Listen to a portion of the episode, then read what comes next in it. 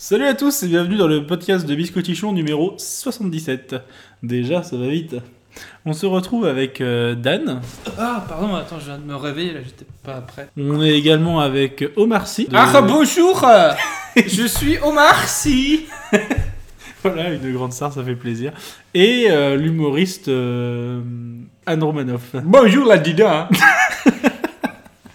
Ah, Bonjour la Dida Je suis Anne Romanoff, je fais des blagues racistes. Alors, Anne Romanoff, euh, vous savez, le climat en France, c'est un peu tendu. hein. Le climat, vous savez, en Afrique, il fait chaud. J'adore les blagues racistes.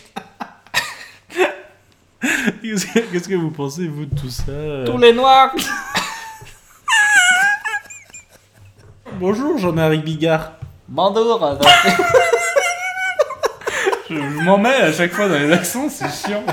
Ah oui, et on, on accueille aussi un humoriste pas du tout connu, euh, Édouard Bertrand. Bonjour Édouard Bertrand. D'accord, bah pour les hommes qui veulent venir me voir un petit peu en spectacle, euh, je me produis sur... Pourquoi, pourquoi que uniquement les hommes, monsieur Édouard Bertrand Vous voyez, c'est scientifique, hein, une femme est inférieure puisque ses seins l'empêchent de marcher.